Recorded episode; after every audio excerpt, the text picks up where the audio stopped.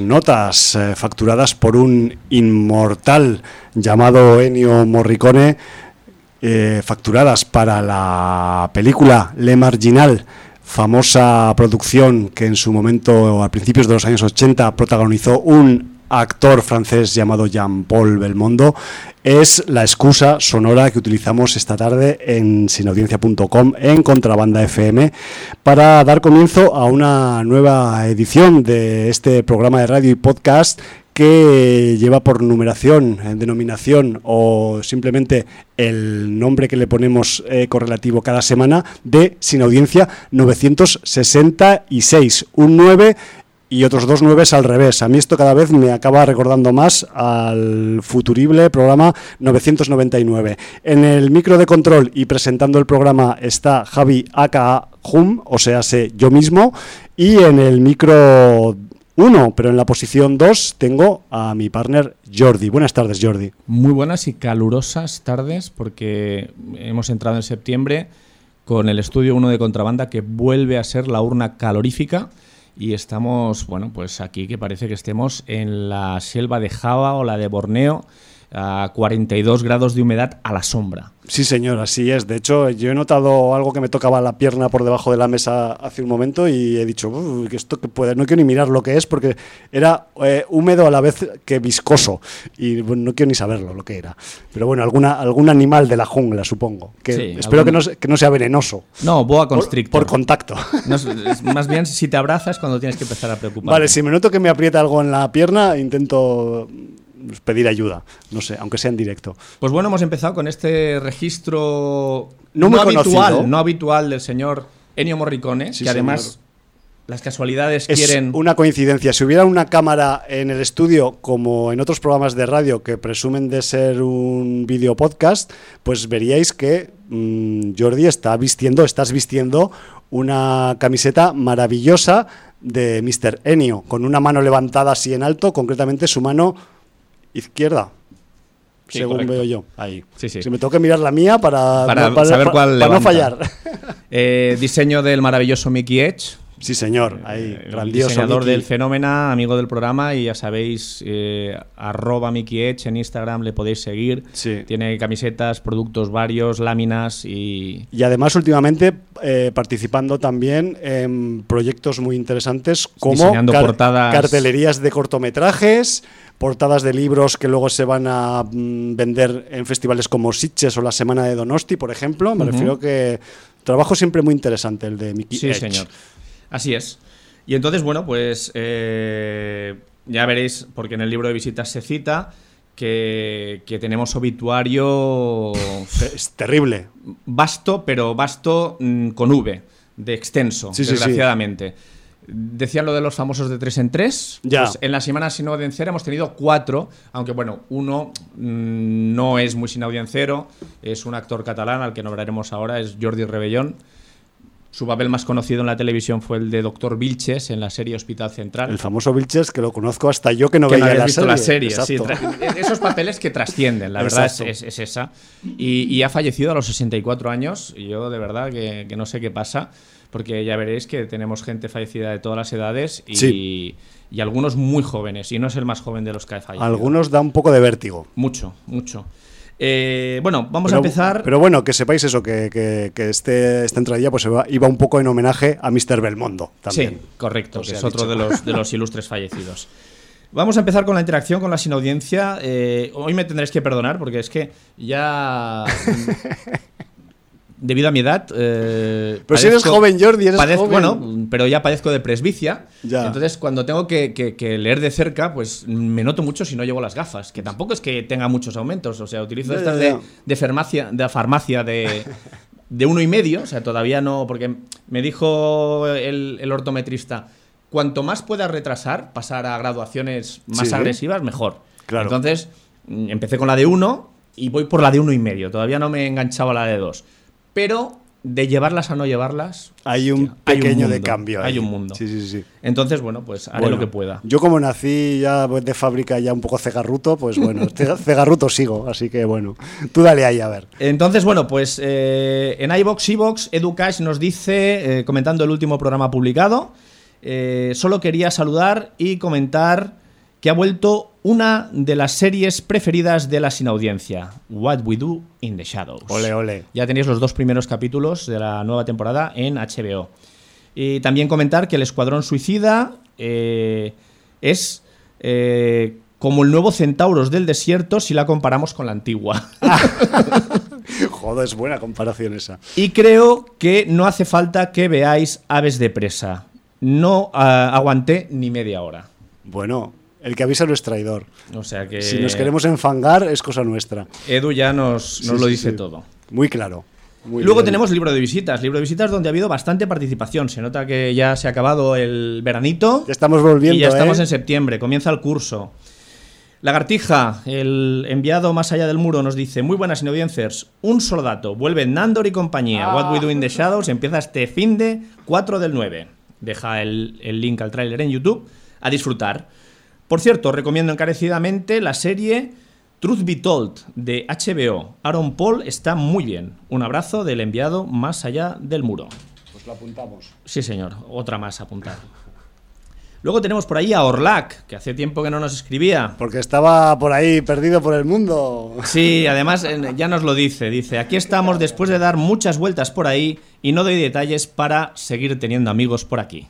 Bueno. Porque siempre nos pone los dientes muy largos. Hasta el suelo. Sí. Dice, y yo que quería no verme un Rick and Morty esta noche y me puse un What If y resulta que me hacen un Rick y Morty versión Doctor Strange. No ve, yo, dice, porque yo no vi el What If por ningún lado. Ya. Eh, bueno, sí que es un What If, pero mm, yo debo decir que es el What If con menos humor, más negro y más oscuro hasta la fecha Eso pinta bien. que yo creo que va a tener su público. Eh, dice, respecto al What, mejor, el Widow in the Shadows, qué jodido disfrute desde el minuto 1 de la nueva temporada. Por cierto, me terminé el versionado de la UCM en orden cronológico. Hostia. Y Thor Ragnarok lo hice con el más 10 segundos apretado, recordando las palabras de Javi. Eh, sí, sigue manteniendo el tipo en este mundo infectado de series. American Horror Story 10. A tres capítulos no tengo opinión, aún. Soy muy fan de Murphy, aún. American Horror Stories. Dos y fuera, horrorosa. No puedo con Murphy, a veces. Ya sé que esto es muy retro, pero no había visto Sons of Anarchy y me he comido seis temporadas en dos meses y es una puta joya. Madre mía. No me compré la camiseta, pero me hice con la gorra de G. Teller. Hoy breve poco y todo desatado por el falso Rick and Morty de Marvel. Besos. Qué grande. Luego tenemos al señor eh, Hallenbeck, que un poco nos, nos trae la parca sin audiencera. Ya. Dice, la parca sin audiencera ha vuelto de vacaciones después de un tiempo descansando en Chernóbil y se ha vuelto a poner manos a la obra. Jean-Paul Belmondo, 88 años, mítico actor francés cuya época de esplendor desde los años 60 hasta mediados de los 80 y uno de sus primeros papeles fue en Al final de la escapada, en la que ya empezó marcando un estilo que él perseguiría durante la época más productiva de su carrera. En mi caso particular puedo afirmar que fue uno de los primeros de mis primeros ídolos cinematográficos, ya que marcó mi infancia e inicio de pubertad. Cualquier película que ponían en la televisión de entonces era para mí todo un acontecimiento. Hay una buena lista de películas, sobre todo del género negro, con las que fue sustituyendo sus comedias anteriores. Yo quiero destacar una del año 1971 llamada El furor de la codicia, traducción muy brusliana de Bruce Lee, Sí. de La Cassé. En ella forma parte de un grupo de ladrones de diamantes que en su último trabajo se enfrentan a un todavía más peligroso que ellos, inspector de policía encarnado por Omar Sharif. Toma ya. El duelo entre estos dos actores es de los que hacen época y recuerdo que contaba con persecuciones de coches míticas. Yo recuerdo que tanto en las películas de, de Belmondo como de Alain Delon tenían al especialista Alain Petit dirigiendo un grupo de especialistas en conducciones y persecuciones, eh, tanto la mayoría en coche, pero algunas con moto, algunas, como bien recordabas tú, en lancha por Sí, el Sena. eh, verdaderas burradas. Yo creo que a la altura de Hollywood incluso algunas mejores. Son míticas. Y, y eran una de las cosas que nos enganchaban de estas eh, películas que cogíamos en el videoclub con Belmondo Y bueno, yo me acuerdo Borsalino, eh, El Profesional, la que has puesto tú, El Marginal. El marginal. Todas esas películas que, bueno, que, marcaron nuestra adolescencia, eso es así. Ahí está.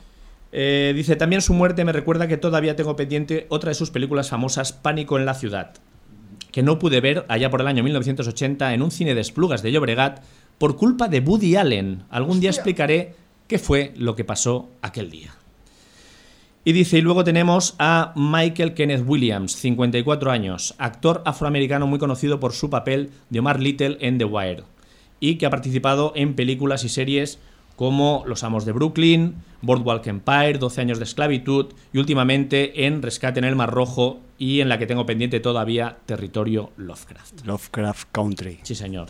Hoy he estado repasando un poco de su trayectoria en un vídeo de IMDB y una cosa destacable es una voz y una presencia muy poderosa. Lo recuerdo fundamentalmente en The Wire, aunque solo pude llegar hasta el principio de la segunda temporada, ya que en su momento me parecía una serie tan interesante como tediosa. Un día u otro me reengancharé, será en esta vida o en la otra.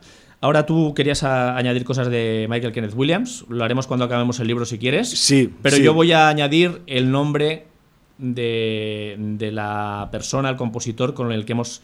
Eh, con el que hemos no, con el que queremos, cerrar el programa. Nuestra intención que también falleció el jueves pasado, día 2 de septiembre. Sí, que igual pues no, no ha repercutido tanto. No ha repercutido tanto, pero fue una persona importante en la música más que en el cine o la música de cine, porque aunque hizo unas cuantas bandas sonoras, no es a lo que se dedicó toda la vida. Estamos hablando de Mikis Theodorakis, eh, que falleció el pasado 2 de septiembre y, que bueno, que fue realmente un compositor de música, eh, música clásica, óperas, música de cámara, ballet, o sea, es que hizo de todo. Y, bueno, pues claro, evidentemente también hizo eh, cine, se le recuerda sobre todo por la banda sonora de Zorbal griego. Por ejemplo. Eh, bueno, pues una, película que, trascendió, dirigida por Mihalis Kakogianis, y que todo el mundo recuerda por Anthony Quinn. Anthony, Quinn, haciendo de griego. Sí, señor, porque Anthony Quinn era un señor que era mexicano. Y al ser mexicano, le daban cualquier papel latino que, pudiera interpretar, pero normalmente latino europeo. O sea, ha hecho de portugués, o sea, el mundo en sus manos, el portugués se llamaba precisamente. Ha hecho de español, ha hecho de griego, ha hecho de italiano, eh, de papa, no sé si era polaco en las sandalias del pescador. Eh, bueno, ha hecho de todo. O sea, un tío incluso, con, cara para todo. Llegó a hacer, no me acuerdo cómo se llama la película, llegó a hacer de un soldado que representaba la pureza de la raza aria. Porque tenía las características exactas. Sí, sí, me del cráneo, bueno, te has quedado a cuadros. Pues ahora, ahora no me acuerdo del título, si alguien se acuerda del título de esa película. Sería de la Segunda Guerra Mundial. Sí, sí, claro. Eh, que lo ponga porque me, parece una película poco conocida y muy interesante la filmografía. pero era morenico, ¿eh? Para ser Darío. Claro, es que, eh, eh, o sea, a mí me, llamó la atención el contraste de que era un aspecto totalmente alejado de lo que entendemos por raza aria pura, ¿no? Qué fuerte. Eh, pero bueno, en la película colaba así y, bueno, realmente era, él era un payés y lo meten allí y lo utilizan como, pues eso, ejemplo de, la raza, estereotipo de la raza aria pura. Qué fuerte. Muy curioso. Entonces, cabe decir que hay una curiosidad sobre la famosa escena de Zorbal griego donde Anthony Quinn baila pretendidamente un sirtaki. Sí, la famosa escena. Y claro, eh, aquí hubo dos problemas. Hubo dos problemas, que es que eh, Anthony Quinn no sabía bailar el sirtaki porque no era griego, era mexicano. Y segundo, que tenía problemas en una rodilla. Pero como el tipo era un tío muy echado para adelante y la verdad es que tenía gracia, porque el, jodido tenía gracia. Era resultón, pato. Eh, era, era, carismático a rabiar. Pues se sacó de la, manda, de la manga un baile que no era bien bien un sirtaki, pero que caló tan hondo que sin ser el sirtaki tradicional griego, hay sitios de, de Grecia actualmente donde bailan sirtaki para turistas inspirados en el baile de Anthony Quinn en Zorbal griego, aunque no sea el sirtaki tradicional real de Grecia, lo cual me parece algo completamente fascinante. Eh, yo solo añadiría, qué grande es el cine, como diría Super Garci en su programa, ¿no? Sí. Entonces, bueno, pues todo esto ha venido a raíz del fallecimiento de Mikis Theodorakis, que bueno, también trabajó en la banda sonora de Z de Costa Gabras, de Serpico de Sinley Lumet, bueno, en varias, en varias producciones, aunque ya digo, no fue tampoco su mayor producción, me parece que estuvo en unos 25 o 30 títulos de, cine. Miras el currículum y ves lo que ha hecho y eh, el cine es lo de menos. Exacto. era un compositor en todos los ámbitos y en toda la extensión de, la palabra, un músico. Sí, sí, sí. Bueno, pues esto es un poco el, obituario. Y vamos a acabar ya con el libro de visitas, que hay un par de mensajes más. Ah, claro, si ha escrito Hallenbeck, pues detrás ha ido Cola Blanca. Hombre, por favor. Dice, buenas a todos menos al enterrador del grupo. Mis visionados de cine y televisión de esta semana han sido No Respires 2 de 2021, de, Rodo, de dirigida por Rodo Sayagues. Pero si, aún no ha salido. Bueno, ya sabemos que el señor Cola Blanca tiene tentáculos. Es, un poco como un tulu pequeñito. Creo que lo, ha escrito mal o lo, ha escrito con el, con el em, nombre del del mote del, director, ¿vale? Porque creo que el director es un colaborador del Fede Álvarez o por ah, ahí. Bueno, pues él ha puesto Rodos Ayagues, no lo sé. Dice, el ciego con mal follada la primera, se curra otro Home Invasion, pero esta vez con ínfulas del obedno rescatador. Buf, ¿era necesaria?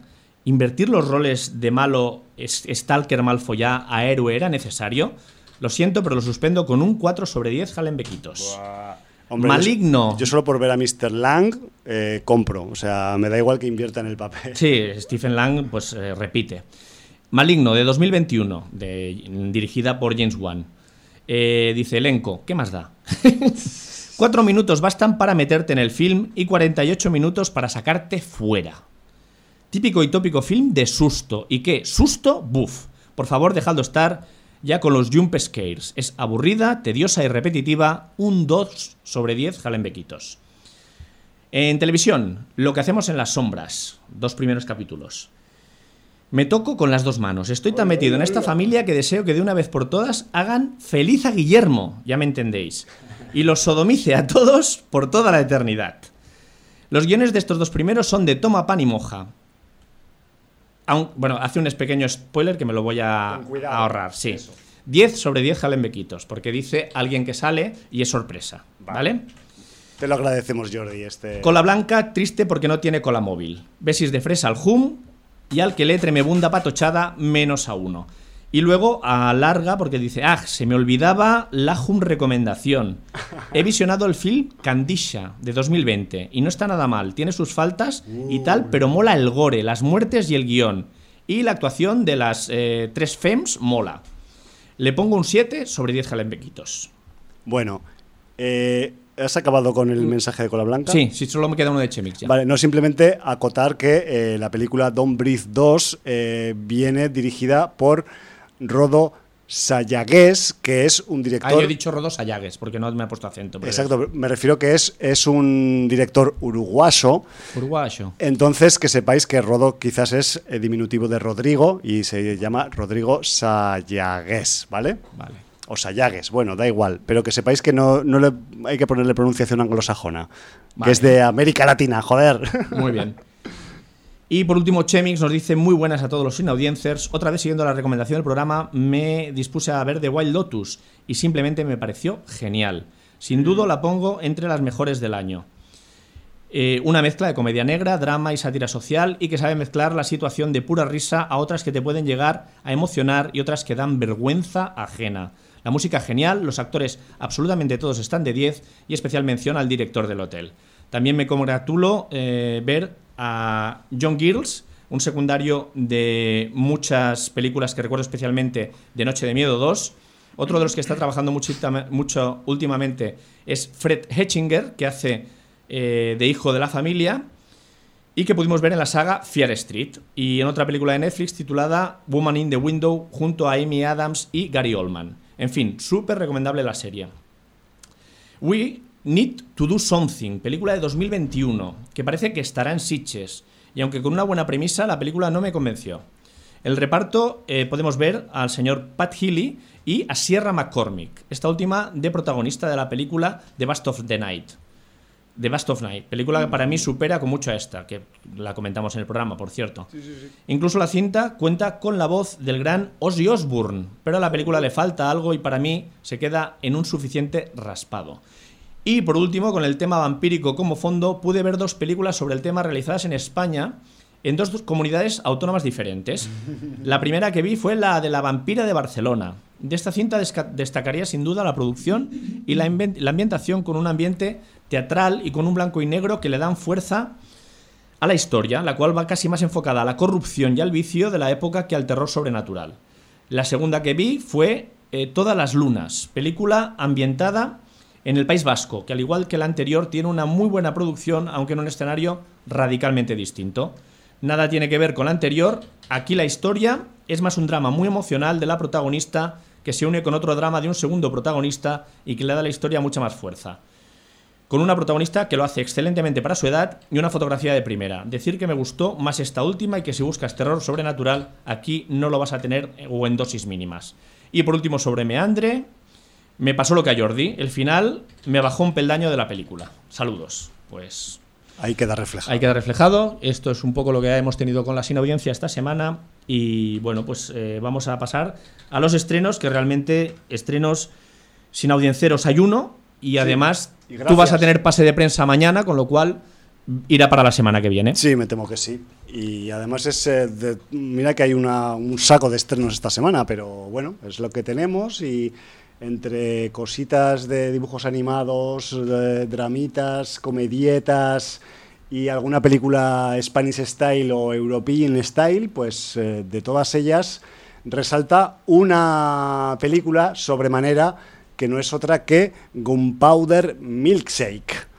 Aquí la han traducido como cóctel, explosivo. Cóctel explosivo, la traducción literal podría ser más batido de pólvora, ¿no? Sí, porque es un batido, un milkshake, y, un powder es pólvora, no es, no es bueno, aquí lo han hecho a su manera. Parece más una un, subtítulo de una película de Bond que no, pero bueno. Sí, y aparte pues como el, cartel que le han hecho también pues es muy colorido y parece que hacen cócteles y tal, pero cócteles con balas, pues bueno, eh, igual le pega un poquito más. ¿Está un poco en la onda del cartel de Baby Driver, una cosita así? Pues va por ahí un poco la cosa, sí un poco así con unos neones y gente acumulándose eh, con Photoshop en torno a un círculo y bueno, estas cosas que a veces hacen los diseñadores de carteles de películas. Bueno, pues que sepáis que Gunpowder Milkshake viene de mano de un em, viejo conocido de Sin Audiencia y cuando digo esto digo pues, porque este autor, guionista y director, pues ya ha tenido alguna, algún otro título anterior que nos ha congratulado en el pasado. Y que pasó por festivales. Y que también estuvo su presencia festivalera en su momento.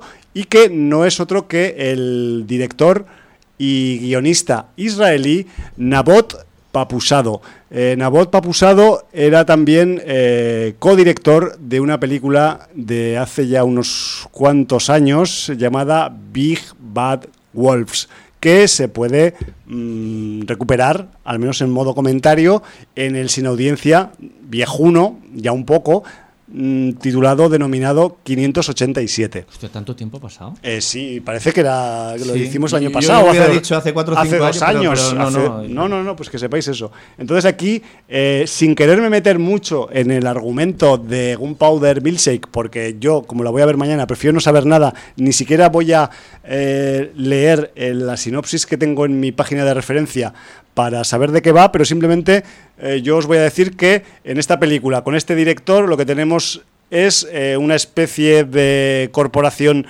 de asesinas en femenino, de señoras que hacen encargos fuera de la ley y que pues eh, hay un personaje que supongo que será la protagonista que bueno pues en su infancia tuvo un trauma y cuando se hace mayor pues debe valorar si quiere seguir con esta corporación o no. Me refiero que es una cuestión más o menos como si en, la película mítica de, Tarantino, la del, la del la de que te tocan en los siete puntos y te mueres, eh, Kill Bill. Pues si imaginaos que las asesinas de que quieren matar a Uma Thurman en Kill Bill fueran de una especie de empresa que se dedica a hacer este tipo de encargos. Pues es un poco el enfoque que le han dado a Gunpowder Milkshake y decir que en el reparto pues tenemos a Karen Gillian, a Lena Headey, que por fin volvemos a ver algo de trabajo de ella, yo ya le tenía ganas, pensaba que se había retirado ya, y a Chloe Coleman, entre otras. Sí, pero veo ahí muchos nombres importantes. Sí, que quizás veo no Michelle Yeoh, Angela Bassett, sí. la Carla Gugino y el Paul Giamatti por ahí. O sea, por ejemplo. Hay un reparto importante. Quizá no primeras estrellas, pero gente muy solvente. Exacto. Entonces, yo como la voy a ver mañana, prefiero, vamos, mm, o sea, ni decir nada más de ella. La semana que viene la comentamos y os explico más del argumento y de todo el reparto y de todo. Y sabremos cuáles son spoiler y cuáles no. Decir, que aparecen en la película. Perfecto, vale. Pues ya está.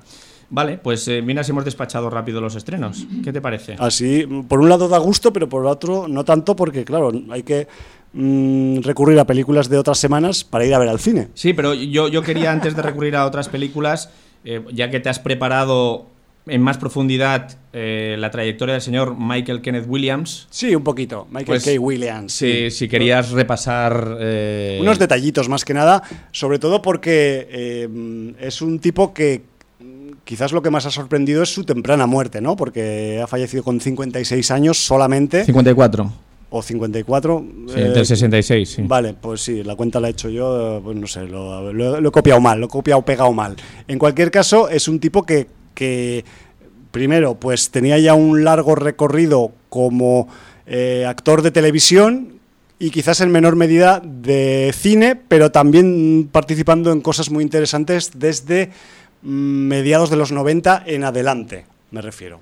Entonces, quizás, aparte de lo que ha comentado Hallenbeck en el libro, pues por, por su periplo televisivo famoso, conocido de The Wire, pero también eh, pues en, otras series más míticas, quizás con menor eh, participación como Alias o de Sopranos, también ha estado un poco este hombre em, vinculado, pero sobre todo, y donde más en la memoria lo tenemos un poco reciente, es por Lovecraft Country, porque quien haya visto la serie, el señor eh, Williams era el padre de Atticus, era el personaje de Monrose Freeman, que era un padre un tanto, pues, eh, poco ordinario, un poco sí, porque además se llevaba, se un poco mal con el hijo. Sí, pero Atticus. el personaje, la evolución que tiene el personaje y sobre todo Brillante. algunas tramas secundarias que tiene muy duras y, cuando empiezas a descubrir secretos que te dejan pues patidifuso. Exacto. Y, no precisamente secretos sobrenaturales. No, no, no, muy terrenales. Muy terrenales. Terrenalísimos.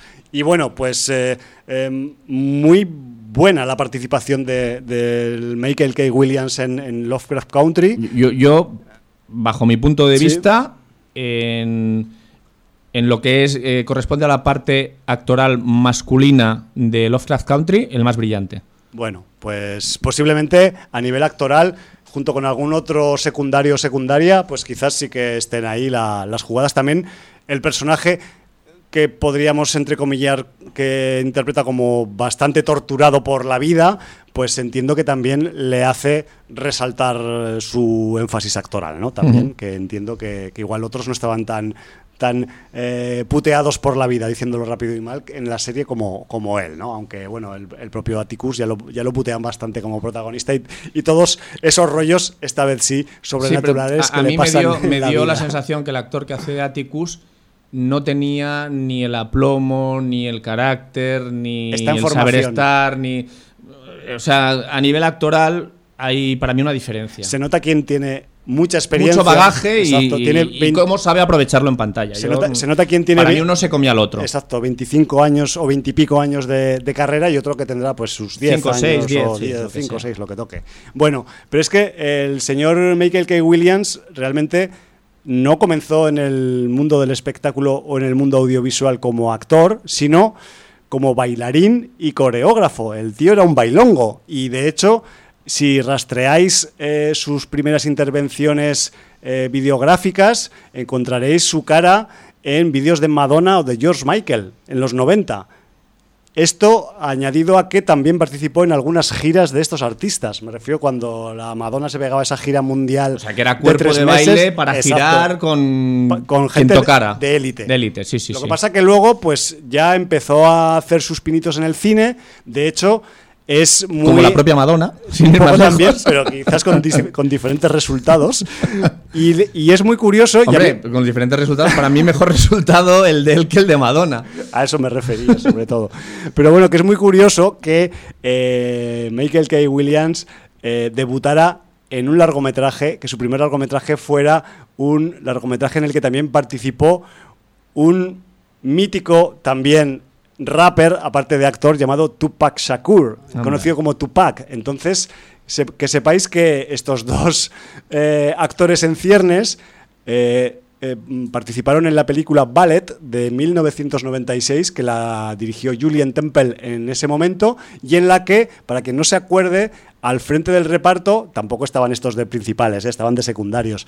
Pero en la peli estaban brillando con luz propia Mickey Rourke y Adrian Brody. Me refiero que no era una peli de estas de mm, serie B, de que, bueno, llama Tupac y llama al Williams, que, tenemos aquí que hacer. Tenemos unos negratas de barrio que interpretar y tenemos. Me refiero que es una, una peli de entidad, ¿no? Y luego también Debo comentarlo aquí, aunque también lo podría comentar en, el otro programa que realizo en Distrito Apache, que me ha sorprendido mucho la repercusión que ha tenido el fallecimiento de Michael K. Williams entre artistas y gente del mundo de la música hip hop en Estados Unidos. Yo sigo artistas de esta índole porque es la música que me apasiona, muchos de mm, la mayoría de corte pues independiente y no de grandes multinacionales y mucha gente eh, ha lamentado este fallecimiento poniendo fotos de ellos con Michael K. Williams. O sea, me refiero que el tipo era muy conocido dentro de la escena hip hopera musical en general de, Estados Unidos y quizás también es porque, aparte de esos videoclips que hizo en los 90 con Madonna y compañía, también ha estado haciendo y participando pues como actor de videoclip, cuando los videoclips cuentan historias, pues en, videoclips de, rappers o de cantantes de música negra como The Game, R. Kelly, eh, Freeway o ASAP Rocky, que tampoco es que sea gente excesivamente conocida, pero que sí que tienen un, un, tirón allí. Ya sabéis que Estados Unidos son como 51 países juntos, pues aunque sea un tirón discreto, es mucho más que lo que tiene aquí, ¿no? Bueno, y que tenía pues... Eh, cierta imagen dentro del mundillo del hip hop, pues apareciendo asiduamente en videoclips o historias musicales. Y me, ha sorprendido mucho pues que desde eh, rappers muy independientes, productores, beatmakers, algún DJ también han sacado, pues eso, rememorando su fallecimiento, que tenían una foto con él. ¿no? En, las redes sociales y, joder, pues me ha, me ha impactado en cierta manera porque yo sabía que el tipo pues tenía un pasado actoral asociado a los videoclips, pero pensaba que no era para tanto la cosa, pero em, es curioso que, tenga, que haya tenido pues este reconocimiento, ¿no? También. Y luego, ya, si pasamos a la parte, porque ya hemos comentado un poco el tema televisivo, eh, a la parte cinematográfica, pues también tenemos un currículum que dices, hostia, vale, que has hecho más tele que cine, pero el, cine que ha hecho, pues tampoco está nada mal a nivel de, de registro, ¿no? Porque desde eh, el remake de Superfly en 2016, que lo teníamos también ahí. Por cierto, es una peli que yo vi en su momento. En su momento no, o sea, la vi después de dos o tres años después de que saliera y por aquí no ha sido comentada nunca, pero también es como es una película bastante rapper, pues no sé si algún día la, la meteré o no la meteré en sin audiencia. Y además por compararla con el Superfly original de los 70, ¿no? que me refiero que me autohice ese, ese doble visionado y bueno, algún día, cuando quizás tengamos más tiempo en el programa, pues igual sí que la soltaré aquí, pero bueno, no sé cuándo será eso porque ya llegan los festivales. Pero bueno, Superfly 2016 también participó pues como personaje afro eh, exótico en este caso, en Assassin's Creed, por ejemplo, o también en eh, películas que han sido, entre comillas, también un poco míticas en, sin audiencia o que a nosotros nos han gustado mucho, como Triple 9, The Land o The Gambler, con el con el eh, Marky Mark de protagonista haciendo ahí pues sus jugarrinas en, en, los casinos, ¿no?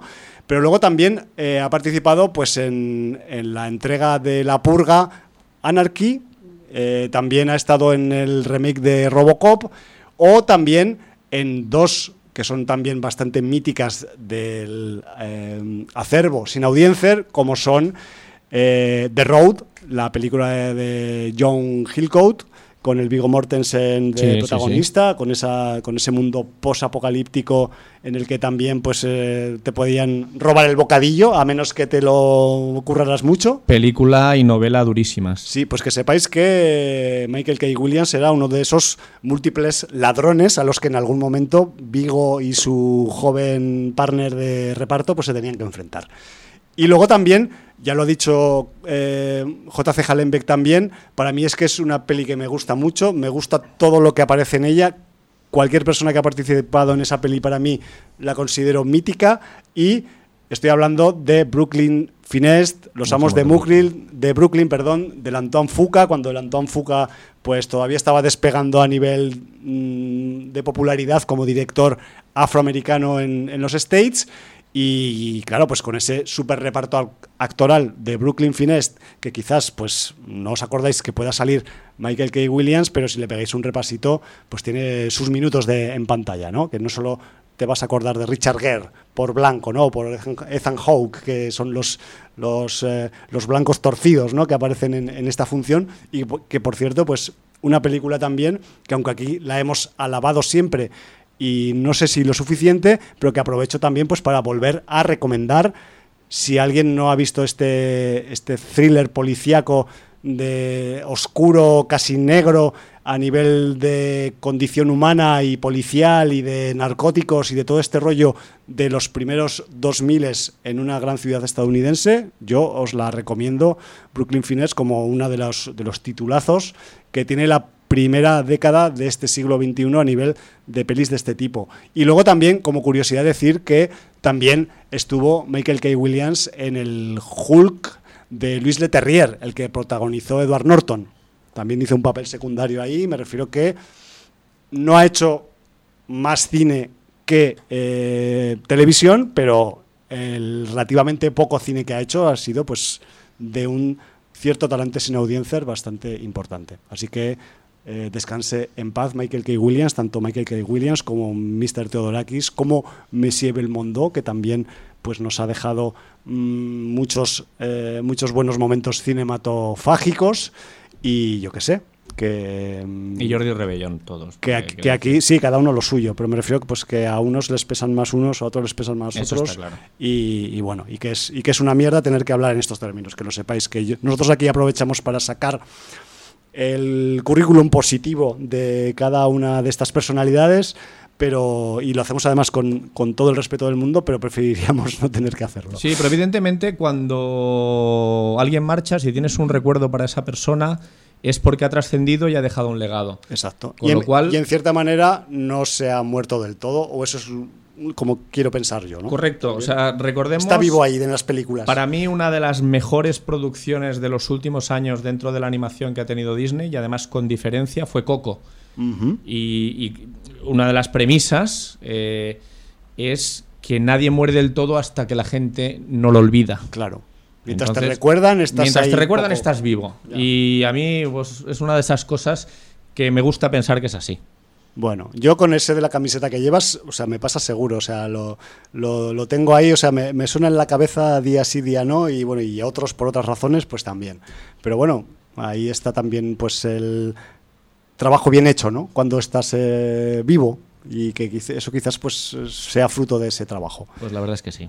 Bueno. Bueno, pues corremos un tupido velo con las mm, con las parcas y los decesos y esas vainas, sino al final nos vamos a tener que cambiar el nombre y ponernos, yo qué sé, losenterradores.com o yo qué sé qué carajo de programa tendríamos que hacer. No, llevamos un, un paro tres de años que son jodidos. Sí, ¿no? Y que además esto eso, también es, ley de vida también. Es ley de vida y eso pasa cuando tú envejeces, porque cuando envejeces tus referentes son más viejos que tú normalmente. Son más mayorcitos. Y entonces, joder, los vas enterrando. Empiezan a caer. Y eso empieza a ser preocupante, porque te, empiezas a, chinar un poco, dices. Pero, pero sobre todo lo más preocupante es cuando mm, empiezas a ver fallecimientos, pues eso, 63 mm, años, 54 49, o sea, y empiezas a decir, hostia, ¿qué está pasando aquí, no? What the fuck. What the fuck, sí, sí, sí. Bueno, pues eh, nosotros seguiremos intentando hacer presión en el mundo de los vivos para que en el mundo de los muertos nos sigan teniendo en cuenta. Pues sí. Si es que existe, claro. Eh, va a haber. Tenemos algo de agenda, porque la semana que viene sí que va a haber agenda, pero yo me esperaría la semana que viene, porque tenemos ya el festival Berretina en Cornellá. Inminente en 10 días, Inminente en 10 días, pero como todavía el miércoles que viene dará tiempo mejor anunciarlo eh, en fechas más cercanas, aunque ya os digo que esta edición está dedicada al señor Satán, al diablo, al demonio. Pensaba que al personaje de Dragon Ball. No, no a Satanás Corpetit, sino a... Bueno. Eh, al maligno en general. Al maligno en general. Entonces. Eh, guapo cartel el que han hecho este Muy guapo, el cartel es precioso. Eh, si podéis comprar tanto entrada para sesión del viernes como del sábado o del domingo, o el abono que sale muy económico, muy bien de precio, porque sale a 12.50 y, y merece mucho la pena, porque entonces podéis ir el día que queráis a la sesión que queráis.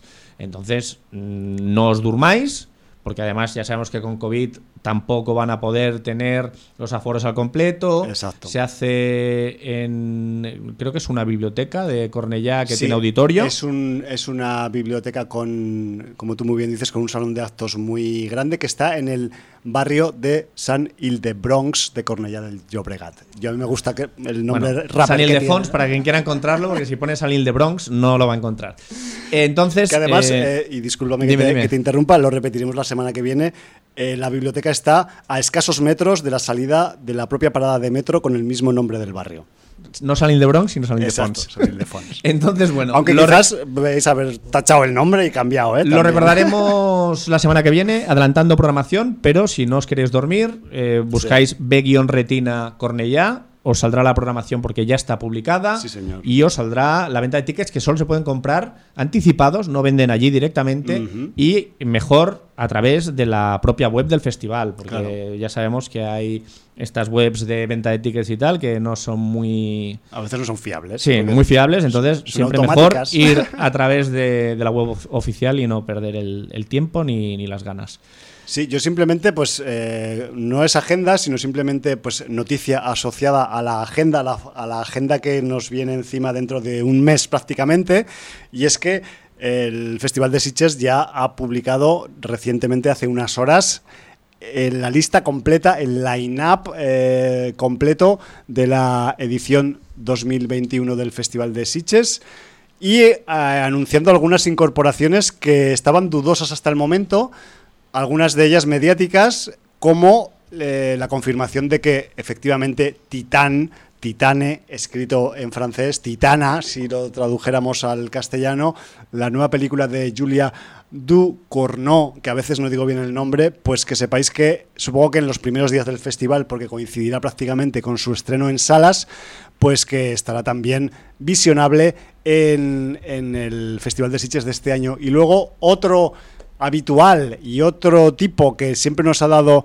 mm, muy buena vibración con sus películas, como es el señor eh, Tommy Wirkola, que sepáis que también Tommy Wirkola estará con su nueva producción de Trip en el Festival Sitges 2021. Quien no se acuerda de Mr. Wirkola, solamente tengo que decir, yo que sé, eh, Dead Snow, que aquí la llamaron Zombies Nazis, eh, Hansel y Gretel, Cazadores de Brujas, o su, menos, su no menos conocida eh, Siete Hermanas, que también al menos aquí sí que está comentada en Sin Audiencia. Pues bueno, que sepáis que entre Naomi Rapace y Axel Geni, pues eh, oscila la nueva eh, película de Tommy Wirkola con ese de Trip, con una pareja que parece ser que no sé si se llevan muy bien o no, y que se van al campo, que manía con irse al campo, a una cabaña en un bosque para ver si se mm, nivela la relación, ¿no? Y bueno, pues ya sabéis que estas cosas nunca acaban bien del todo y más desde que existe pues películas como Evil Death y compañía, ¿no?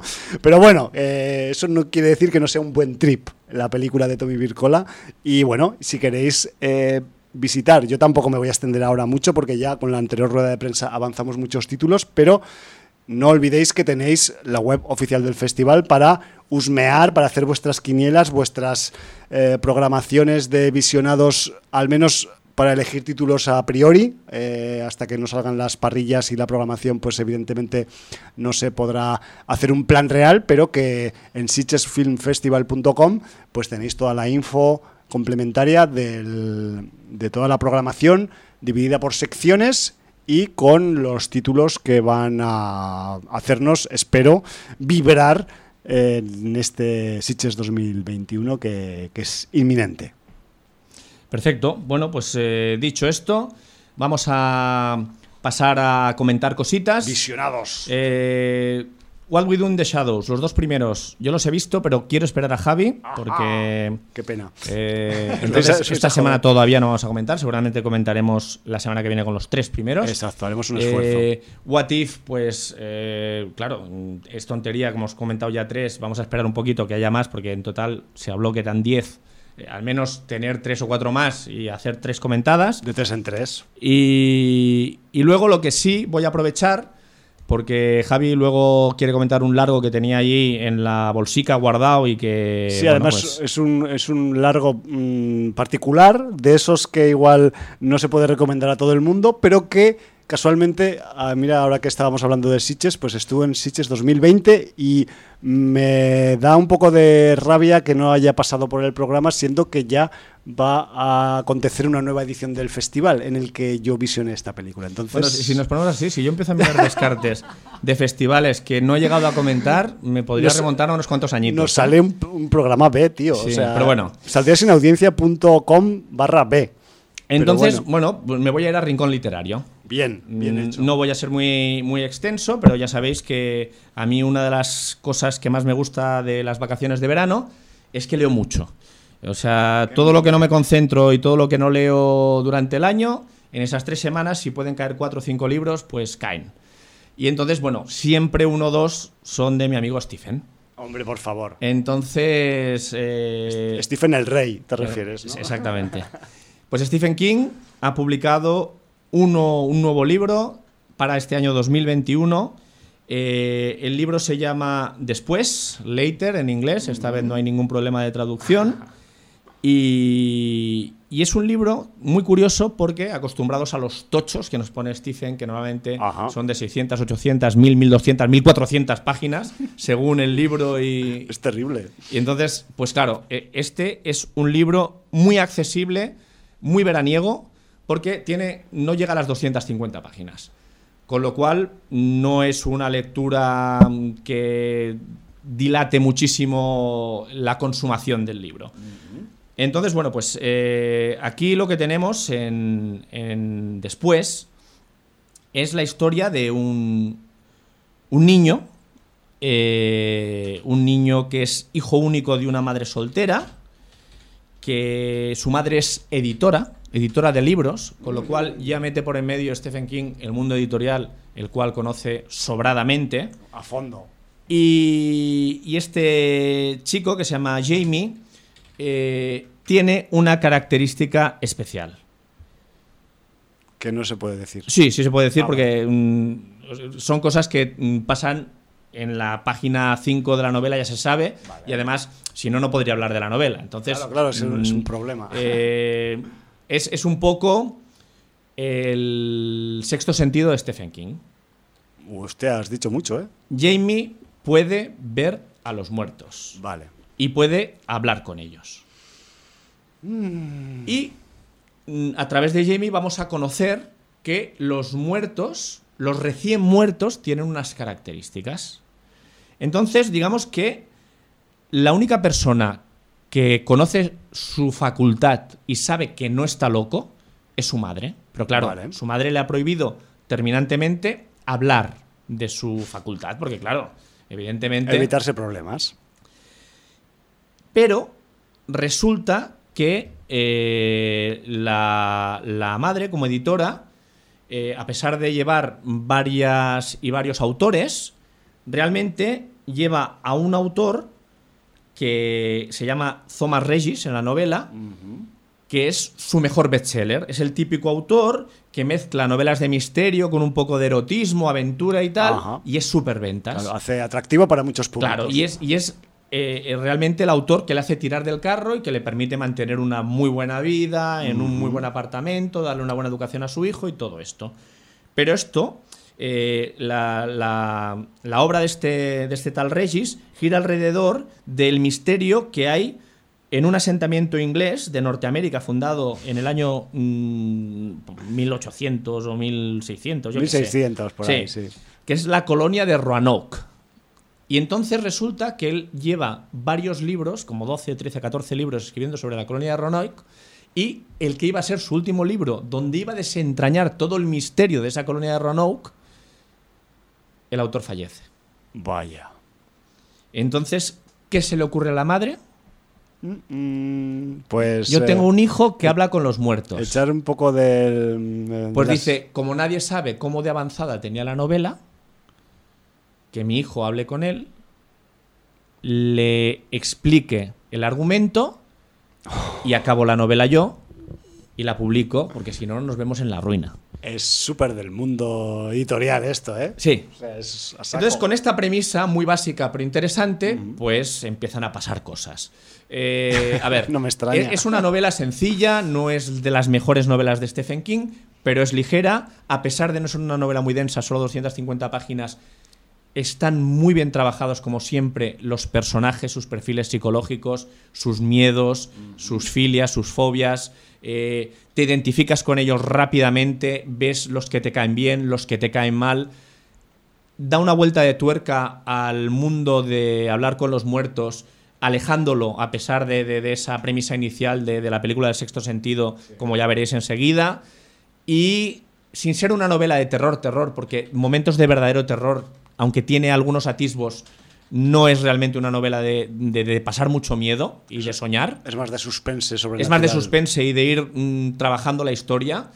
Eh, va a tener además algunas conexiones con otras novelas del imaginario de Stephen King y de su mundo particular. Eh, pero yo encuentro que es una novela muy de introducción a Stephen King. Una novela ideal porque es ligera, está bien trabajada, es consistente no es cargante y sin ser de sus mejores obras, sí que es suficientemente interesante para una persona que no esté avezada en la lectura de terror, porque no es una novela 100% de terror y es una novela accesible a otro tipo de público que no lee terror normalmente.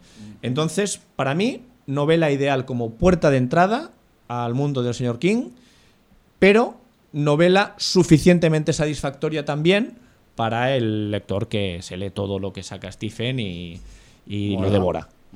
O sea, ese sería un poquito el resumen que, hago yo de después. Bueno, pues es que además, eh, como apuntas tú bien, pues la mm, cuestión literaria en verano, pues un título de estos te, te puede caer, vamos, como un vaso de agua fresca después de pegarte un rato al sol en agosto, ¿no? Es el rollo, un poco.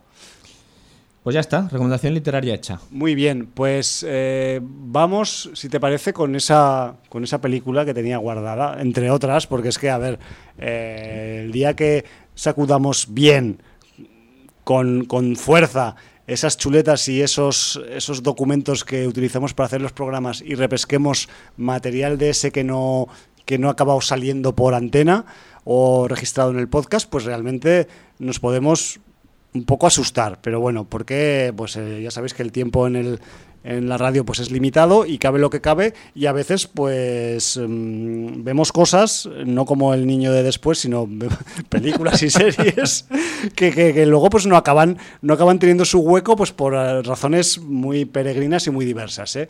en el caso de, de, esta película que os voy a comentar ahora yo no, no, me sé explicar a mí mismo por qué, por qué no la he comentado aún. Y bueno, pues eh, quizás pues porque es una película que no es de esas que quizás pues eh, va para todo el mundo, quizás es una de esas pelis esquinadas que se puede ver solo en festivales, aunque creo que ahora esa plataforma eh, que cuida mucho el cine de género festivalero como es Sader eh, la ha eh, asimilado en su plataforma y estoy hablando de una película que lleva por título Mosquito State. Es una película con un director polaco que responde al nombre de Filip Jan Rimsa y antes de hablar con ella de ella, perdón, eh, pues quiero reflexionar un poco sobre esas noches veraniegas en las que tú tienes la ventana abierta, en las que mm, hace calor, pero se está guay, como decía la canción de Solo Solo, Pero claro, el hecho de tener eh, la ventana abierta para dormir fresquito y tal puede tener algunos inconvenientes, como que pues en algún momento de la noche, de la madrugada, entre un insecto chupador de sangre y te toque las narices y te acabe jodiendo el sueño y te acabe pues eso, eh, interrumpiendo tu descanso sagrado nocturno. Y ahora viene la reflexión, esto es solamente el adorno inicial. ¿Qué pasaría si en vez de cagarte en las muelas o en la trompeta o en el aguijón de ese cabroncete que te ha jodido el sueño y, e intentar asesinarlo, pues lo acogieras en tu regazo y lo cuidaras y lo dejaras que se desarrollara en tu casa? Pues bueno, no es lo que pasa exactamente en Mosquito State, pero podría valer como comentario para ambientarnos en esta película. Porque Mosquito State, que es una de las, eh, pues eso, pelis, pues vamos a decir que más esquinadas de la edición 2020 del Festival de Sitges, que es donde yo visioné este título, y que es una película que es eh, tan extraña como hipnótica en su propuesta, pero también de difícil catalogación, o sea, porque ya os voy a contar un poco de qué va, pero eso no quita que a la vez esta Mosquito State sea un eh, dechado de pulcritud, de estética controlada y además que nos explica pues una historia mm, fuera de lo normal que tiene que ver con eso que os acabo yo de introducir ahora, de qué pasaría si entra un mosquito en tu casa y decides no matarlo. ¿Vale? Bueno, pero eso no es el argumento de la película. La película lo que nos cuenta, además, es una eh, fase histórica, un momento histórico muy importante del mundo occidental y de todo el mundo, porque tuvo repercusión en todo el planeta, que es bastante cercana, que es bastante contemporánea. No, estamos en el comienzo de Mosquito State en agosto del mítico año 2007 y diréis, pues ese año fue un año súper feliz y súper súper mm, agradable y no pasó nada desagradable, pues bueno, eso quizás deberíais revisarlo viendo esta película. Y tenemos a un señor que es casualmente el protagonista de Mosquito State, que se llama Richard Boca, que trabaja como analista de datos en una empresa financiera de Wall Street. Es un tipo que goza de buena posición, sueldazo, ventajas en todo, su jefe le adora porque le hace ganar toneladas de dinero con sus previsiones y con sus análisis. Y además pues es un tipo que vamos a decir está en la élite social humana de la variopinta ciudad de Nueva York y tiene un apartamento además con vistas a Central Park. O sea, me refiero que, o sea, lo que mucha gente se mataría por tener, pues este tío lo tiene al comienzo de la película, ¿no? Eh, lo que pasa es que, pues en ese comienzo de aquel mes de agosto, de hace ya unos cuantos años, descubre este hombre, este Richard Boca, una, vamos a llamarla por su nombre, anomalía en el flujo de datos que analiza y sus modelos informáticos con esta anomalía se empiezan a, volver un poco locos, se empiezan a comportar de una forma errática y todo tiene muy mala pinta a nivel de análisis de datos. Además, augura cambios traumáticos en un futuro próximo en el mundo financiero. Y mientras, mientras él se ha dado cuenta de este, de esta, de este fallo, de esta, de esta anomalía, en su apartamento, volvemos a mi comentario del principio de la película, un molesto insecto con aguijón ha entrado de ocupa y Richard Boca decide mm, no perseguirlo ni asesinarlo, sino darle cancha como si un experimento de ciencia se tratara dentro de su apartamento. Decir que eh, Richard Boca va a ir corriendo enseguida a hablar con su jefe, le va a contar lo de la anomalía, el jefe lo va a mandar a escaparrar, de hecho se va a empezar a, crear problemas en su idílica vida por darle importancia a, ese, a esa anomalía, a ese dato errático que a él le hace sospechar que vienen tormentas financieras en ese mes de agosto de 2007 y ahí tenemos un poco el lanzamiento de la historia de Mosquito State. Es una peli que está contada en clave de suspense psicológico, pero también suspense financiero. Sabemos que existe, porque lo hemos inventado nosotros, si alguien no lo ha hecho antes, el subgénero del suspense financiero. Y esta película está dentro de este subgénero del suspense. Además, también tenemos eh, toques de lo que se denomina en el argot del cine de género eh, como body horror, como modificación corporal y además de terror con criaturas. Me refiero que a pesar de que todo inicialmente parece muy sensato, muy medido, muy equilibrado en este comienzo de historia, Luego hay despiporre. O sea, luego hay. Bueno, no os voy a decir lo que hay porque es spoiler, pero ahí reside un poco la grandeza de este título, un tanto no sé si olvidado, ya denostado con un solo año de existencia tras haber pasado por festivales y que a mí me causó profunda sensación, he de decir. Yo, es que, claro, eh, haces mal a veces en leer cosas sobre películas que no has visto. Claro. Y claro, yo vi una crítica en que ponía raro thriller cronenberiano. Bueno. Entonces, yo no sé hasta cuánto se cumplen estas tres palabras. Raro, se cumple. Eh, thriller, yo prefiero llamarlo suspense, se cumple. Eh, Cronenberiano, a ver, el cine de Cronenberg y Mosquito State tienen en común el adjetivo de body horror. Eh, si por eso lo vas a considerar cronenberiano, pues igual sí, pero no es cronenberiano en el sentido estricto, sino que en esta historia hay personajes que sufren transmutación de sus cuerpos a través de cosas que les pasan en la historia, como ocurre en las películas de Cronenberg. hasta ahí sí. O sea, hay esa similitud, pero tampoco es que sea un espíritu Cronenberg, claro. No, para nada, porque tiene su espíritu propio de suspense financiero con eh, alteraciones corporales y experimentos de ciencias en tu casa. Vale. ¿Vale? O sea, y cuando hablo de experimentos de ciencias son de ciencias, no de ciencia ficción. También lo quiero aclarar, ¿eh? que yo a veces digo las palabras muy medidas, pero no sé si la gente se da cuenta de que las he medido, ¿sabes? Pero bueno. Y lo explicas dos veces por si acaso. Exacto. Entonces, eh, ¿qué tenemos además en este Mosquito State? Pues tenemos un, para mi gusto, excelente protagonista en esta golaría.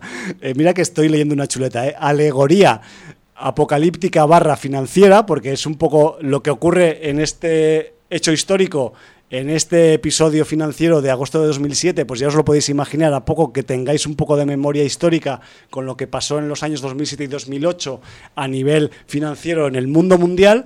Y este protagonista no es otro que un actor llamado Bo Knapp, que es el que hace el personaje de Richard Boca y que además que es un tipo que con su actuación, pues la verdad es que consigue condensar todas las neuras y obsesiones un poco estereotípicas del mundo de Wall Street, ¿no?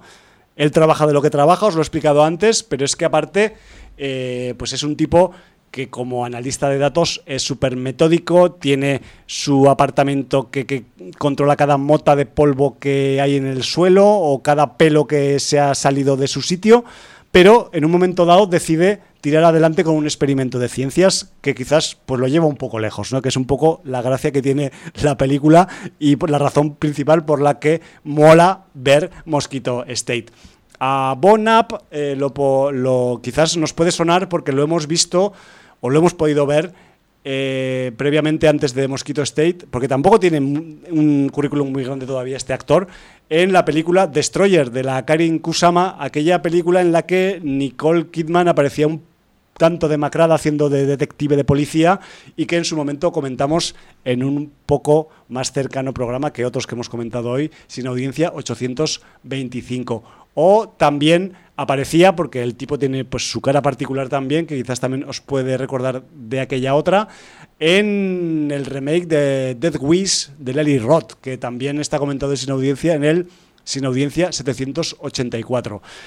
Aparte de todo esto, hay que eh, valorar Mosquito State también por su atmósfera, por su fotografía, por la música que tiene, por los efectos especiales excelentes que tiene, con todo lo, relacionado con el concepto de la biología, o sea, tenemos unos títulos de crédito iniciales en los que se nos va recordando a quienes hemos estudiado ciencias en la escuela cuáles son las fases de la vida de un insecto, más concretamente de un mosquito. Brutales esas, esas eh, escenas iniciales con los créditos. Y joder, que me refiero que mm, hay, quien decía que Mosquito State podría estar relacionado, podría ser hija de Cronenberg, pero es que puede ser tan hija de Cronenberg como de David Lynch o de Margin Call, que Margin Call es una película también de suspense financiero que también creo que ya hemos comentado aquí en algún momento, pero no recuerdo en qué programa. Es una película de 2011 con un repartazo eh, brutal de, nombres y en el que se narra un poco, eh, pues también los hechos acontecidos en este, en este verano de 2007 que se precipitaron meses después en una crisis económica mundial que, nos afectó a todas las que estábamos vivas en aquel año 2007 y 2008.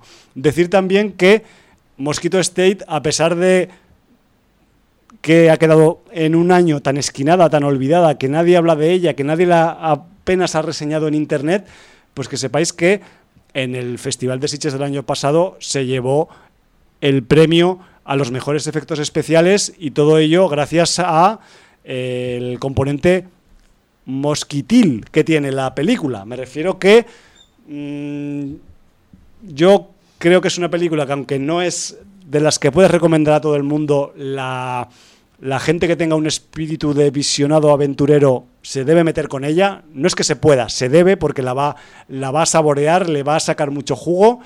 Y joder, que a mí me sabe fatal que una peli que evidentemente no es muy comercial, pero que está muy bien armada y que tiene eh, factores suficientes como para ser atractiva para una parte del público, no para todo, pues haya quedado tan olvidada en tan poco tiempo, ¿no? Quizás ahora con su incorporación al catálogo de Sader, pues igual eh, acaba teniendo pues un poco más de repercusión, pero me sabe fatal por ella y de hecho con ella, a pesar de haber solo un año de diferencia prácticamente con su paso por Sitges 2020, pues me da la impresión de que es el típico título que empieza a cumplir las premisas que cumplen los títulos de. se convierten en títulos de culto.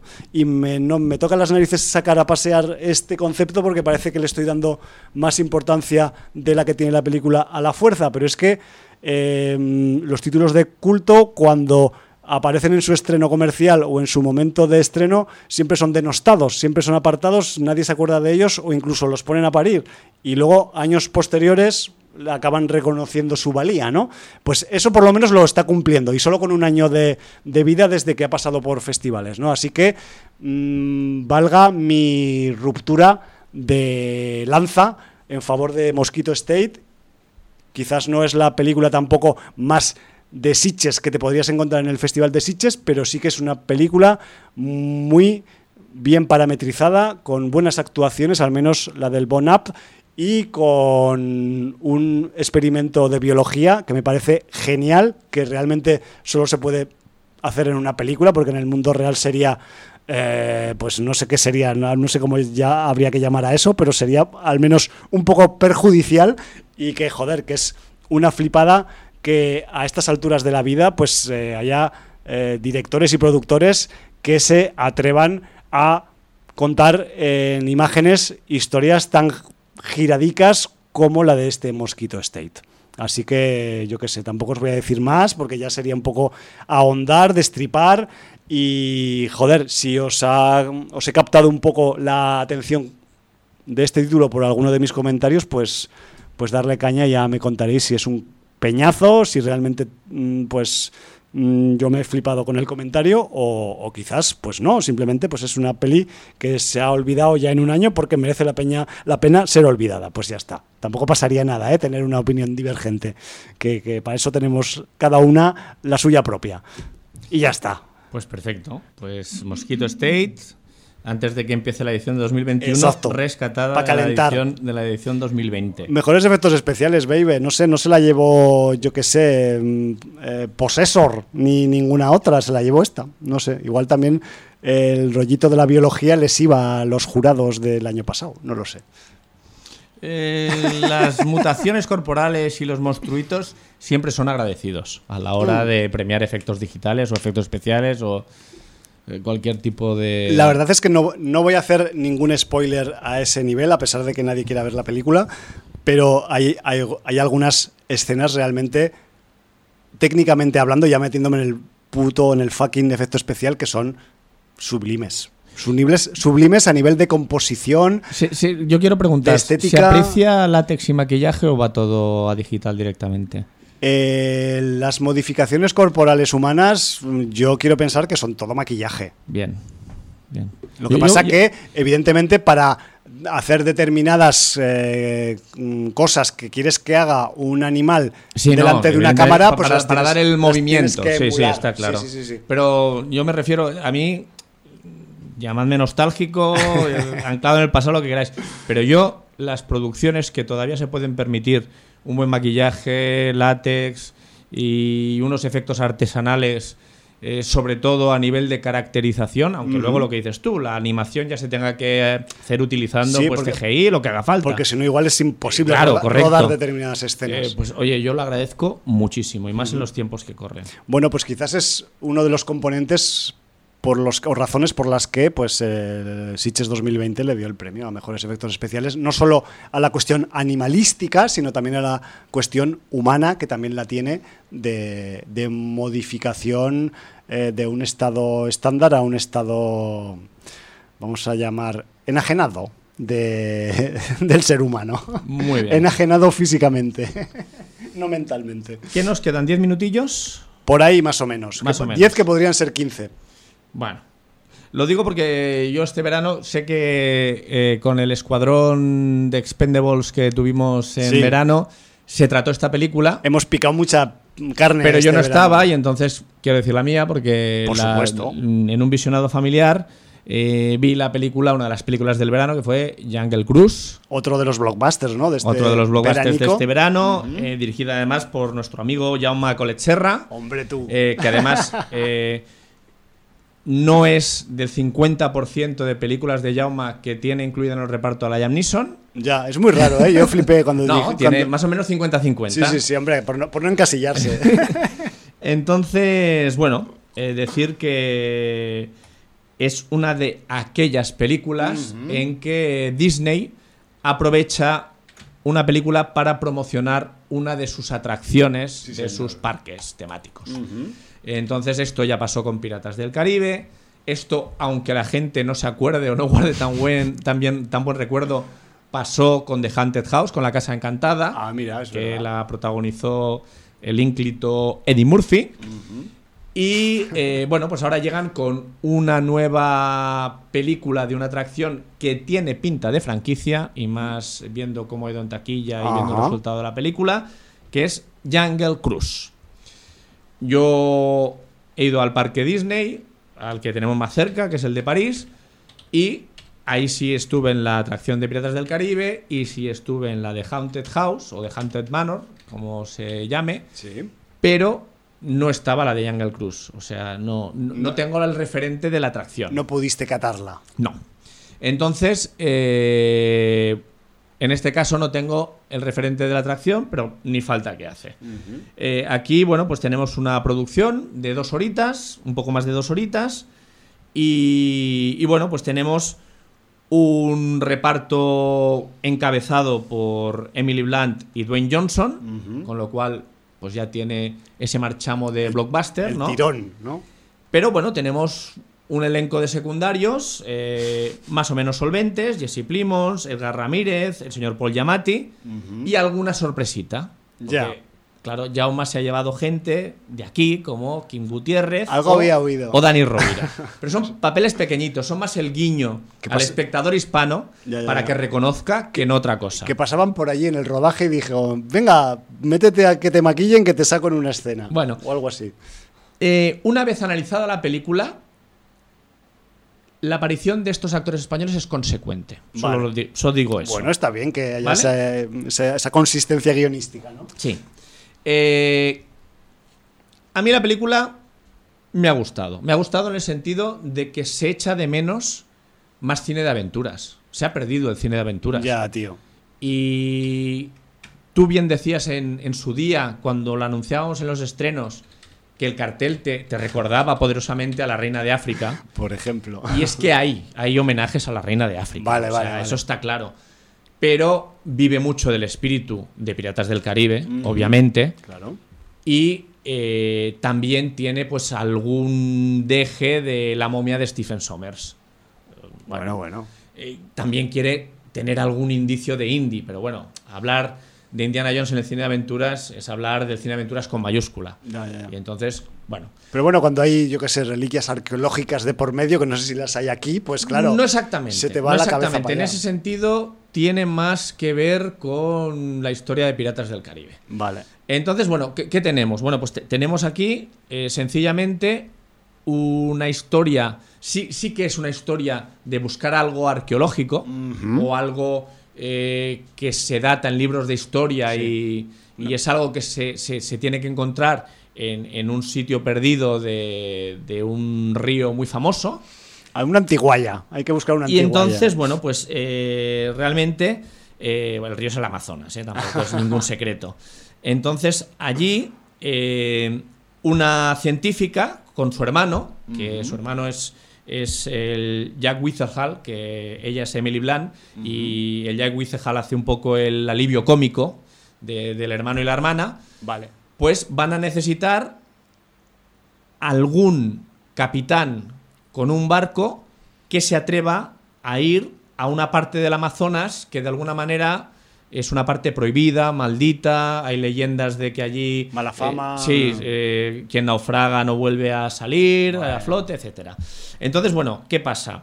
A la vez que te encuentras con una, una, una introducción al personaje que, que, lleva a cabo Emily Blunt, que ahí sí que podría recordar un poquito a Indiana, es un poquito esa científica, no sé si arqueóloga, aventurera, que por encontrar algo que le conduzca a lo que va a buscar es capaz de cualquier cosa, pues tras esta introducción te vas ya al Amazonas donde tienes a un capitán de barco que no vamos a decir que es un timador, pero que es un tipo que se aprovecha de su carisma y de la de la historia del río Amazonas y de las leyendas, pues para hacer un poquito de cajoncito con los turistas. Claro, y en esa época que no hay internet para mirar si esto, las cosas son verdad o no, ¿no? Claro, eh, adereza sus recorridos por el Amazonas con un poquito de salpimentar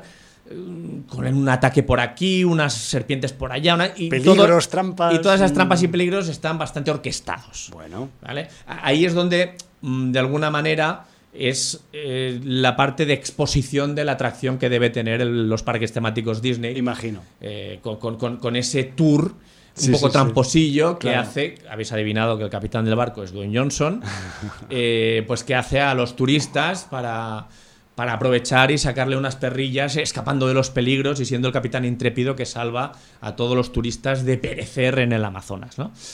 Entonces, ¿qué es lo que pasa? Pues lo que pasa es que se juntan el hambre y las ganas de comer. Nadie se ve capaz de llevar a esta científica y su hermano al sitio peligroso donde quieren ir. Río arriba, imagino.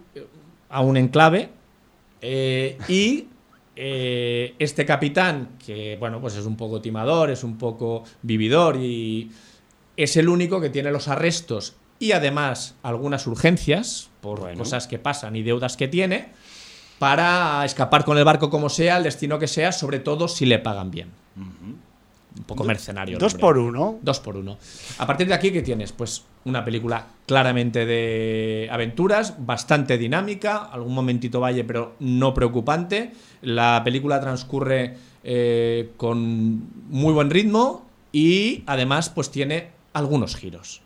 Algunos giros que bueno, que alguien, hay quien, alguien se los ha podido esperar, yo no me lo esperaba, y, bueno, la, la, dotan de un empaque, quizá de una similitud con Piratas del Caribe, pero un empaque que está bien. A nivel visual y a nivel de efectos, joder, es una gran producción Disney y se nota, está bien hecha. Eh, Dwayne Johnson no es un gran actor, lo sabemos todos, pero es un tipo súper carismático y aquí lo explota al 100%. Y un hombre de acción. Sí, señor. Y además eso, cuando una película requiere acción, pues si tienes un tío que sabe repartir, pues siempre es un plus. O tirarse del barco Y el otra cosa no sabrá hacer, pero repartir ha repartido mucho. Un poco. Y además actuando, porque el wrestling ya sabemos lo que es. Sí, sí, sí. Y Emily Blunt, Emily Blunt, como se pronuncie, es una actriz muy solvente. Sí, sí. Aquí no tenemos ninguna duda. De la, parte de arriba del reparto es la más solvente. Es la más solvente y es una actriz que no es solo actriz de blockbuster, sino es una actriz que, joder, tiene eh, bastantes dotes actorales y, aquí también lo demuestra, aunque sea una comedia más o menos ligera. Eh, la película muy entretenida, muy cine de aventuras, muy de dejarse llevar. Es una película que obviamente es familiar, no esperéis gore. No, claro, eh, es una película pues bastante blanca y tal, pero bueno, pues lo que te digo, la película tiene momentos divertidos, momentos emotivos, momentos de acción y mm, yo apuntaría que va a crear franquicia, tiene pinta. A ver, o sea, creo que es una quiniela bastante fácil en ese aspecto. Sin haberla visto yo, ¿eh? O sea, me refiero que tiene los componentes que han tenido otras franquicias del estilo y, ¿por qué no? Si ha ido bien en la taquilla, ¿no? Que es al final la, la parte que a los directivos de este tipo de producciones pues les, les, les hace girar la mano hacia un lado o hacia otro. No sé si efectos argumentales eh, aporta cosas originales, cosas nuevas. Bueno, ya te digo. O, o, ensambla pues eh, detalles de aquí y de allá. Que hacia la parte final tiene un giro, que es además un giro que le da bastante sentido a la película. Ah. Y, además es, es un giro que permite que salga cierta carga dramática en el tramo final de la película. Carga dramática y por otra parte también eh, que se reactive el papel de que pueda haber un villano. Ahí lo dejo. Vale. ¿Vale? Bueno, bueno, siempre está bien que haya un villano o más. Sí, sí, sí. Bueno, quiero decir ya que Sparrow tenía su barbosa, aunque bueno, ya mm. que Sparrow no era un angelito, precisamente. Pues no, era un antihéroe, más bien, o hasta, donde yo sé, por lo menos. Y bueno, Dwayne Johnson tampoco encarna un angelito, es un tipo pues que se busca la vida, es un buscavidas y un mercenario. y tiene la moral, pues, pues eso, eh, variable según la economía. Correcto, absolutamente correcto. Digamos que tiene una moral de pago, de cobro más bien. Bueno, de cobro, está bien, está bien. Moral de cobro. Eh, yo supongo que Jaume habrá estado contento de rodar con Dwayne Johnson porque ya tiene anunciada una producción para 2022 que se va a llamar Black Adam y donde el protagonista vuelve a ser Dwayne Johnson junto a Pierce Brosnan. Ya fuera del ámbito Disney. Sí, sí, fuera del ámbito, ámbito Disney. No sé si va a ser también la productora de esta película, no tengo ni idea. Pero bueno, pues eh, sí que va a repetir con Jaume Coletcherra el señor Dwayne Johnson. Bueno. No, por lo que veo es una producción de DC Entertainment. Es que a mí me Ah, Black Adam es, que es, el superhéroe de DC. Me suena a DC, vale. sí. O sea, no lo he querido decir. Perdona a los DCitas para no, porque yo de DC voy pez, pero ahora que he visto DC Entertainment ya sé quién es. Porque además colgó algunas fotos de los ejercicios de musculación que estaba haciendo para hacerse de Black Adam y madre del señor. Madre de Deus, señor. No sé lo que está tomando y cómo está entrenando, pero. Ah, pues por lo menos asteroides. Siempre ha sido masivo, pero estaba brutal. Jordi, brutal. asteroides. asteroides. en vez de esteroides, asteroides. Está tomando asteroides. Sí, y planetas, si, si, también le entran. Bueno. bueno y... Pues, pues, mira, no sabía que decía había fichado a Jaume Coletserra para. Bueno, pues nos alegramos todo, lo, todo lo bueno que le pase a Jaume Coletserra. Porque, sí, que por cierto ya. Se lo merece además. Se ha visto ya alguna imagen de rodaje de Aquaman 2, que yo digo ya si es como la primera que no pude completar, renuncio. Pero se ha visto ya el traje de Aquaman eh, de Jason Momoa en la segunda parte de, Aquaman.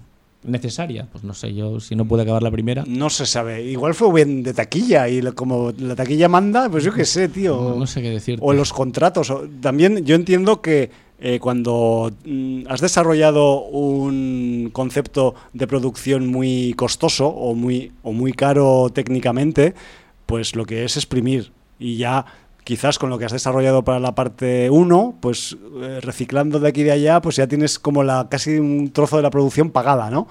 Que a veces esto, pues creo que en el mundo de los superhéroes, no sé si se estila o no, pero yo a veces pienso mal y pienso en ese sentido. Pero bueno, no sé, igual puede pasar con, con las posibles o no secuelas que pueda tener Jungle Cruz. Eh, ¿Tú lo ves, el, o sea, porque el eje central de la primera Piratas del Caribe igual pues no daba que pensar si eso iba a estar repitiéndose todo el rato. Pero claro, tú lo ves que pueda. claro, eh, que esa estructura de argumento que tiene pues, se pueda porque emular. es que ahora me acuerdo si era Haunted House o Haunted Manor. Eh, se veía que era película con principio y final. Eddie Murphy no sacaba un personaje carismático que diera juego para hacer otras historias. Ya con Piratas del Caribe se vio que Johnny Depp sí que daba mucho juego con Jack Sparrow, que había personajes secundarios muy interesantes. De hecho, incluso Barbosa va creciendo con, las películas. Eh, y entonces, bueno, pues mm, tenías una base para, hacer pues una saga. Para desarrollar. Eh, Piratas del Caribe pues, funcionó bastante bien. No sé si hay cuatro o cinco películas. Pues yo he perdido la cuenta. yo también. O sea, pero bueno. Yo no sé si, si Jungle Cruise puede estirar tanto el chicle pero sí alguna película más. Yo sí que lo veo. No, no veo, veo una buena química entre, entre Dwayne Johnson y Emily Blunt.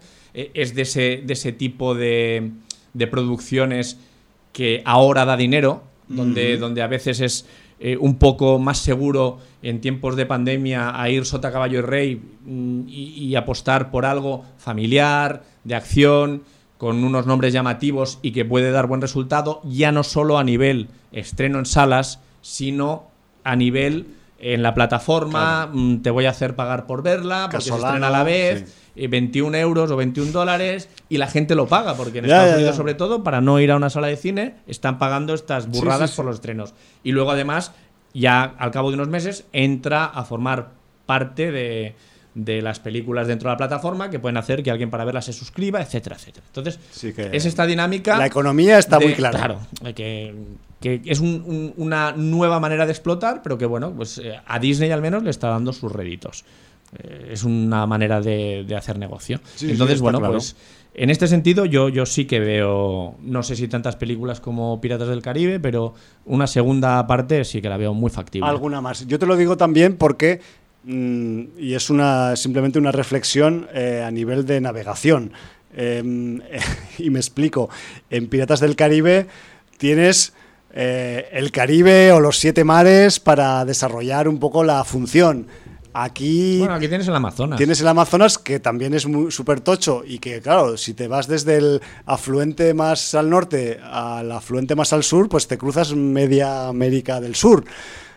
Pero claro, ya está más eh, todo delimitado que no el mar abierto, ¿no? Es, es, mi, como mi, mi, duda al respecto. Pero bueno, entiendo que unos buenos guionistas le pueden sacar punta a eso y mucho más que para eso son buenos guionistas, en el caso de que lo sean. Sí, porque piensa que también el Amazonas tiene mucho tema de tribus, que aquí se explota muy poquito, eh, esa, esos, esas tribus muchas veces monoteístas, con adoración a, algún dios que no es el dios típico de la religión que conocemos eh, y que ha llegado hasta nuestros días. Paganos. Entonces, dioses paganos, eh, con su atractivo, con sus leyendas, qué parte es leyenda y qué parte es historia, realidad, qué poderes pueden tener esos viejos dioses en la actualidad, o si puedes eh, despertarlos, entre comillas, de alguna manera.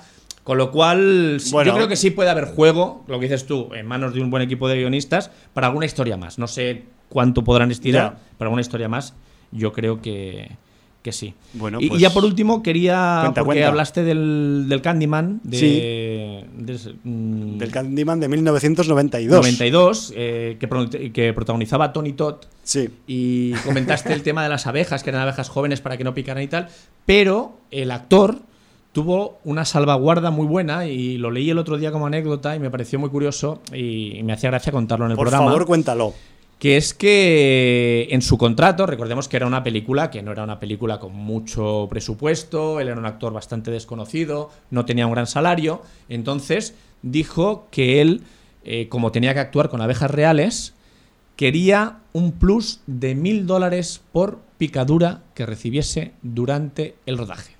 Toma ya. Pues bien, a pesar de que no es que lo masacraran, le picaron más de veintipico veces, no sé ahora si 23 o 27, no recuerdo exactamente, con lo cual se llevó un plus de rodaje, no sé si de 23.000 o de 27.000 dólares, pero buenos son simplemente por tener la precaución de, de hacer firmar esa cláusula en su contrato. De negociar tus condiciones laborales. Sí, señor. ¿no? Pues como deberíamos hacer todas en nuestros contratos. Como decía el señor Hitchcock, nunca trabajes con niños ni, ni con animales, pues pues realmente eso, eso es lo que pasó. Bueno, pues, pues nada más. Estamos eh, fuera de tiempo. al límite del bien y del mal. Estamos fuera de nuestro tiempo hace escasos minutos y nos tenemos que marchar. Yo quería comentar alguna cosita de una serie nueva que ha empezado. No es nueva porque ya es su segunda temporada y ya se han emitido mm, sus capítulos eh, de esta segunda temporada, pero ya la comentaremos en otro momento, porque claro, creo que... ¿La has retomado tú ya o todavía no? Eh, la he retomado solo con un capítulo y no voy a hacer... Eh, el comentario ahora, pero que ya os anuncio, eso sí que lo digo, que es Godfather of Harlem, que próximamente pues la traeré algún comentario sobre esta eh, segunda temporada de Godfather of Harlem porque eh, solamente con un capítulo visto de esta segunda temporada me ha retrotraído a momentos muy fructíferos a nivel de diversión, entretenimiento y disfrute eh, de las entregas seriadas de la primera temporada de las aventuras de ese mítico gángster de Harlem de los años 60 llamado Bumpy Johnson y que en este en esta serie pues está, como casi todas sabéis, interpretado por el magnífico Forrest Whitaker. Así que mm, ya tenemos cosas para la semana que viene, o sea, Gunpowder Milkshake, alguna cosa de Godfather of Harlem y posiblemente algunos vampiros que no viven en Harlem, sino en Long Island. O sea, me refiero a que no sé si en algún momento del pasado de nuestros queridos eh, compis de What We Do in the Shadows eh, hicieron racias por el Harlem de los años 60, quizás se cruzaron por la calle con Bumpy Johnson y esto no sé si está documentado o no, pero bueno, en cualquier caso es posible que en Sin Audiencia se acaben encontrando, como ocurre muchas veces sin planearlo. Pues vamos a despedirnos con música del señor Mikis Theodorakis. Sí, señor. Y antes de eso deciros, como siempre, Valar Morgulis. Motherfuckers del Sirtaki o de Zorba o de los yogures, yo qué sé de qué.